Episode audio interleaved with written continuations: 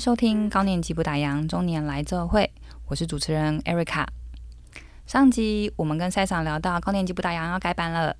那在过程中也跟赛场聊到了当初这个节目创立的一些初衷以及缘由，还有我们真的了解到了，真的不能等到退休的那一刻才来准备退休这件事情。那我其实也对赛长非常好奇，接下来对于这个节目的转型会有什么样的期待跟愿景，以及对于所谓的中年的朋友，除了及早准备之外，还有没有其他的关键的提醒跟建议？让我们来一起听赛场的分享。我我我我觉得，嗯、呃，我可能也没有办法有能力告诉你说，我想要给中年级什么样的建议。嗯。我我只能分享说，当时我接到这个任务，做所谓，因想当年我也才退休一阵子，我也不知道到底今天高年级在想什么。因为我有个很有趣的这个这个现象，我往来的朋友都比我年轻的，我很少跟哎比我年纪大的人打交道，除了我的父母亲或者我的岳父母之外啊，所以也是因为跟这个节目产生的这个缘分，所以我开始。不得不要跟很多各式各样比我年长的人去接触，那我发觉说，一开始有很多的想象，哦，大概是怎么样？年纪大人是不是就是这样子？啊，一直在想我妈妈在想什么，然后又在看说我曾经接触过的人，他们年纪大是不是都是些怪叔叔啊？啊，还有还有那个还有啊，这些大哥大姐是不是都很麻烦等等啊，很擦脸。后来发觉说啊，其实不是。其实他们真的不要被每个人的年纪所影响，所去看到他们好像都是那种非常传统或者是古板的这个印象。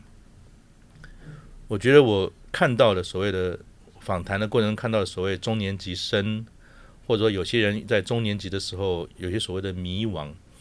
我相信中年危机跟中年时间遇到的迷惘，不是只有特定人才有。嗯。是每一个人都会有，是，只是每一个人出现的时间长度、嗯，挑战、嗯，恢复期不太一样。那也很多的集数当中谈到，我们讲说中年危机这件事情，嗯，那中年危机怎么来的？其实就某些程度上来看，危机的本身不一定是危机，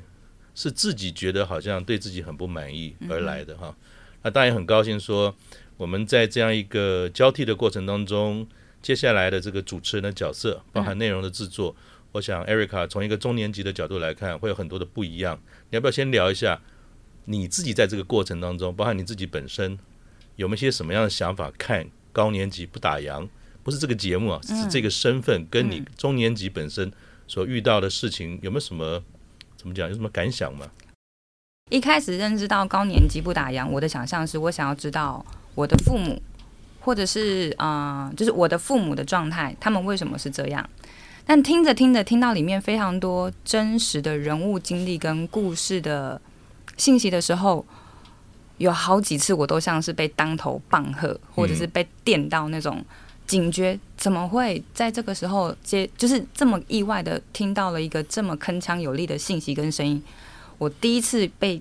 冲重击的感觉是。那个，您访问江玉成江先生的那一集，oh, okay, yeah. 他的那句话叫做：“嗯，请不要在退休之后才去思考你的退休生活，那是来不及的。”嗯，然后我就想，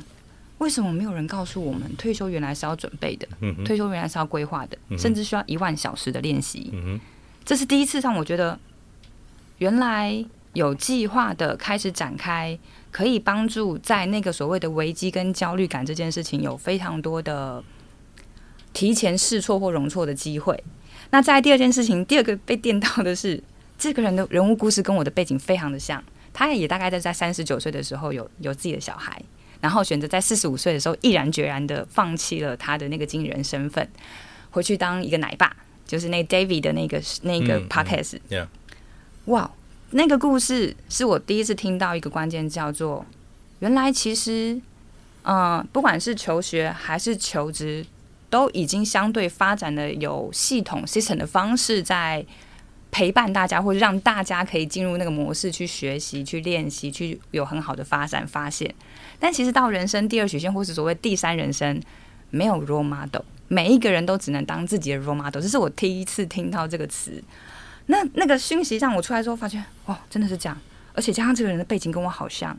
他也有另外一个触动我，就是他不想让他女儿就是当做是呃变成是那个安亲班的的那个环境下长大。让我觉得，那我可以做什么努力？我能不能跟他一样提前的练习，且有意识的安排，跟有自主自主性选择的方式，让自己可以可一样陪伴我女儿长大，同时让我的 IDV 兴趣、梦想跟我的贡献能够在那个时候发挥价值。这是我第二次被电到。嗯、我最近一次被电到就是那个静秀丽静呃智商师，嗯、他的故事，他一样重复了两件事情。第一件事情是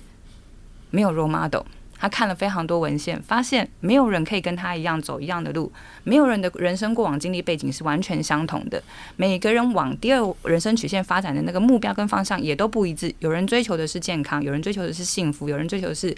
还有工作上的成就。每个人都不相同，所以于是他于是成为自己的 role model，开始去展开他自己的那一条路，且有意识的去安排学习。然后他的最后一个非常温柔的灵灵魂拷问。你有找到你的才能吗？你的兴趣又在哪里呢？那两句话虽然非常的温柔，但却非常的有影响力。对我来说，这也是为什么在这些的集数中，我会觉得高年级不打烊听起来好像都是在做所谓的退休。问一个四十多岁所谓中世代的人，对我来讲，以前我会觉得他很离我很远。但如果真真实实的听完了这些前辈的故事、前人的故事之后，我会发现。其实我也没有多少时间可以准备耶，所以想也想回应一下，就是刚刚提到的中年危机。我更喜欢那个 Chip Conley 在他在一次的访谈中，他提到的，就是我们提到中年两个字的时候，大家脑袋闪进来都是危机。但我觉得中年其实它更更应该像是一个结蛹的过程，我们必须得透过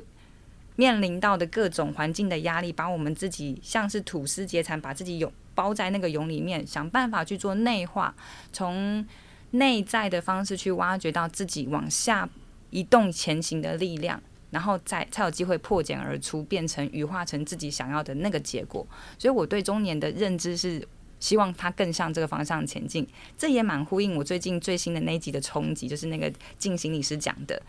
诶，所有的中年的状态中都必须得更更诚实的脱掉面具，去挖掘自己的内在。那我不知道说，就你来看啊，虽然 Erica 你自己是一个中年级生呢、啊，嗯，那我也知道说，其实您在公司也是有一个专业经理人的角色，你有一个小孩，虽然年纪不大，你自己怎么看退休？你自己有没有你在想象的这些事情？不管你在过程中，或者说过去的节目中有听到一些你产生的共鸣，你自己怎么看退休这件事？我觉得在我这个时代的人看到的结果。尤其是在平均寿命都已经拉长，那个公布的数据要八十多岁，但其实这数据并不准。原因是因为它是涵盖了意外死亡，涵盖了各种情况，所以叫八十多岁。但如果真的去看所谓的自然登出的那个时间点，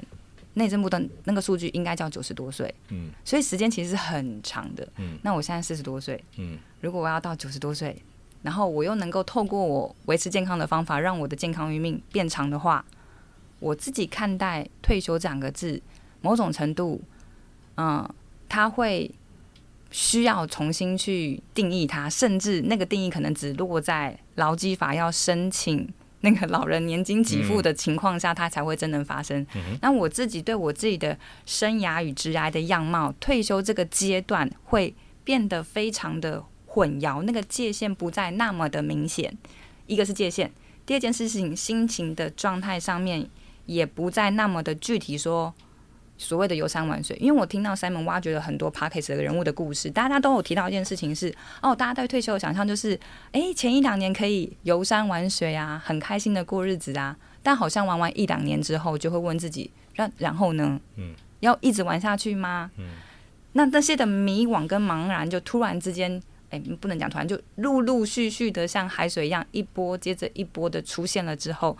那我就是会重新思考，其实人生的阶段，在过去只 maybe 人生寿命没有那么长的时候，只有三阶段：求职、职涯跟退休。但在未来，它会是求职、职涯跟所谓的多元混合的阶段进行。我我蛮认同你讲的，就其实我们再回来看，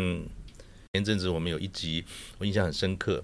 有一位呃原来是这个飞飞安的这个检调查官。他叫做李李就李宝李宝康，对，叫宝哥。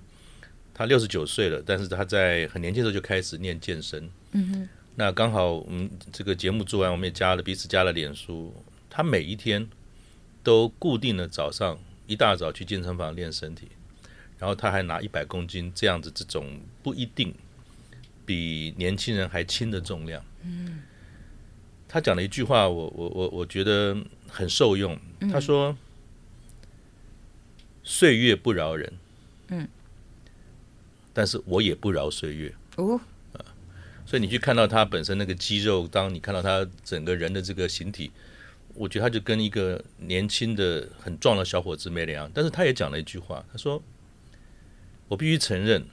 年纪大了，我的肌肉的爆发力、持续力就是没有年轻人好。嗯哼，但是我应该看到的东西不是。”我拿不起以前的重量，而是我还是可以持续维持昨天拿的重量，我就很开心了。嗯，所以你看到他在他的这个人生的态度，在他自己练习的过程当中所看到，我也真的不觉得他是什么高年级，他六十九岁，比我大九岁，所以中年级也好，高年级也好，我自己认为他跟年纪没有关系。是。每一个人，如果你珍惜你自己的人生的岁月，珍惜你自己还有这种所谓属于自己宝贵的空间，其实能够越早在你的人生的阶段当中，跟年龄无关。很多人可能六十七十岁，他还是没有没有呃好好做好他的准备，他可能还在幼稚园阶段，怎么过日子都不知道，一一退休，整个人就萎缩起来了。举例啊，所以如果今天大家能够先把自己定义清楚，说。不论谈第三人生也好，或者说所谓的第二曲线也好，当我们理解了自己是在人生的哪一个阶段，如果你今天还要持续的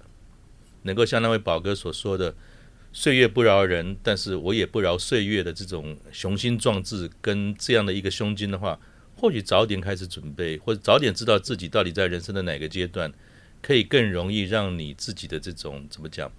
对于过生活也好，对自己对自己能够做的事情的自主性也好，应该有更好的延伸性。那也回扣到说，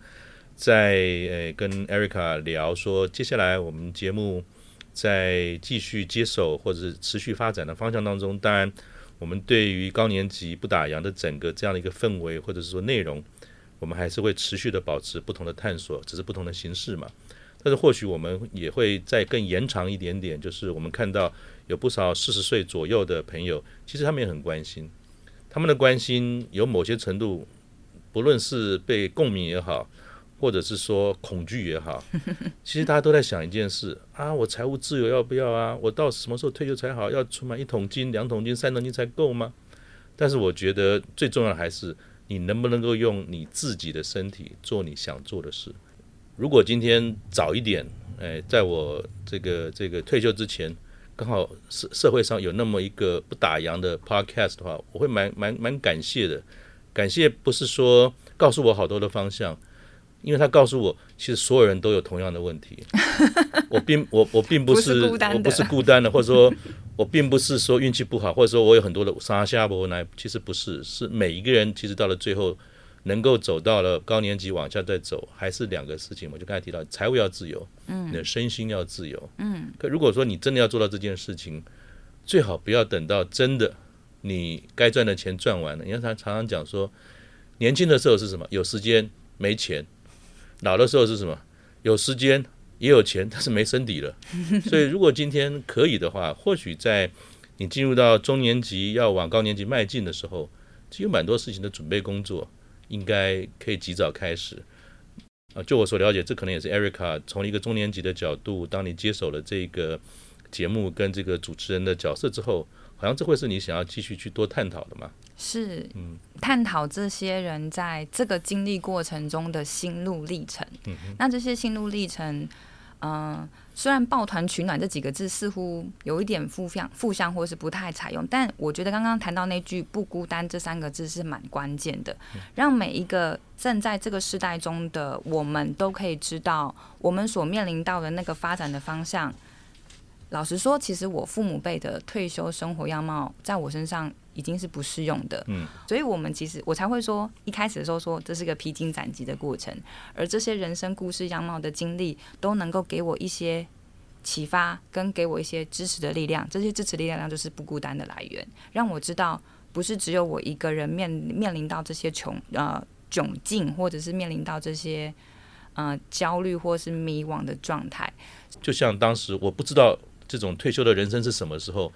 也很感谢一零四给我这个机会，可以跟一百五十个不同的人聊过。其实我大概在第五十集就有感觉了。嗯，听听别人怎么说，累积这些想法、故事，我觉得自然而然你就会看到一个属于自己想做的事了。嗯，所以也没有什么 SOP 跟方法，就是把心打开，把耳朵打开。能够希望接下来借由 Erica 你的主持跟节目的内容，可以看到不同的面相，我觉得那个应该就是最实在的事情。非常感谢 Simon 愿意用一个制作了这么多集、累积了这么多人生经验故事、集聚一身的智慧来跟我们谈这件事情，得到了非常宝贵且具体有可以获得 take away 拿走的一些方法跟工具。那亲爱的中年级朋友、高年级朋友，我相信高年级不打烊这个节目会有一部分的调整跟转型，但这个过程都目的都是为了让大家听到更多人生可能性的精彩故事，可以重新去激发、重新去思考。人生的意义跟样貌会越来越多元。我希望这个节目可以接下来陪着大家一起把人生的路越走越宽广，越走越健康。高年级不打烊，中年来做会，我们下集见。谢谢大家，谢谢谢谢 Simon，嗯，谢谢谢谢大家。好，拜拜。